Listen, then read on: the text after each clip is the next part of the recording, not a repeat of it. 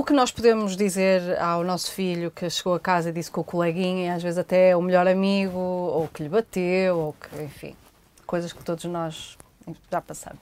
Uh, isto pode ser um bocadinho polémico que eu vou dizer, mas ah. na maior parte das vezes nós não temos que nos meter nisso devemos dar uh, segurança e, e, conversar sobre o assunto com a criança. Mas nós não temos que nos meter nisso. O que acontece na escola é resolvido na escola. Salvo situações dramáticas ou assim mais graves, uhum. o que acontece na escola é resolvido na escola. Até porque se uma criança já foi repreendida na escola, e estamos a falar de crianças pequenas, nós estamos a falar de adolescentes que podem ser situações um bocadinho mais graves, se forem crianças pequenas não fazem com uma maldade evidente, fazem porque se zangaram e reagiram assim, de forma impulsiva, se já foi resolvido na escola, nós nem sequer nos devemos estar, nem devemos estar a alimentar muito isso. Devemos reforçar a autoridade de quem resolveu. Diz, olha, mas a professora já resolveu? Já, então pronto, ainda bem. Agora vamos, podes, podemos é falar sobre o que é que tu sentiste em relação a isto. Sentiste que foi injusto? Porquê é que ele fez isso?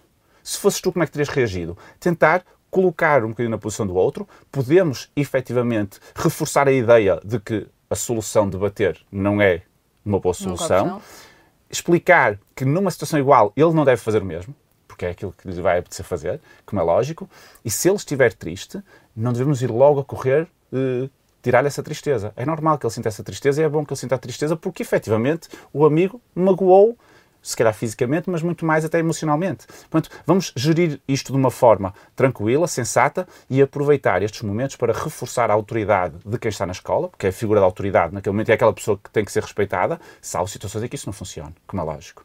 Agora, paizinhos e mãezinhas a ir às escolas trazer satisfações a crianças é um disparate, é um absurdo e acho que é completamente errado tem que se resolver com as figuras de autoridade daquele local. Está como os professores não vêm resolver problemas de casa, nós não devemos resolver problemas da escola, volto a dizer, salvo situações, situações excepcionais de gravidade. Portanto, o que acontece na escola resolve-se na escola, o que acontece em casa resolve-se em casa.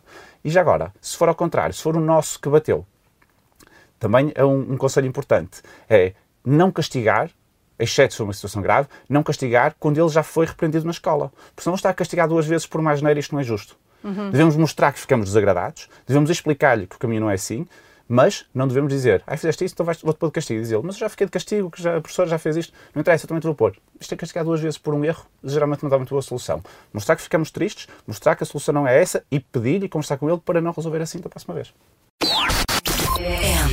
M80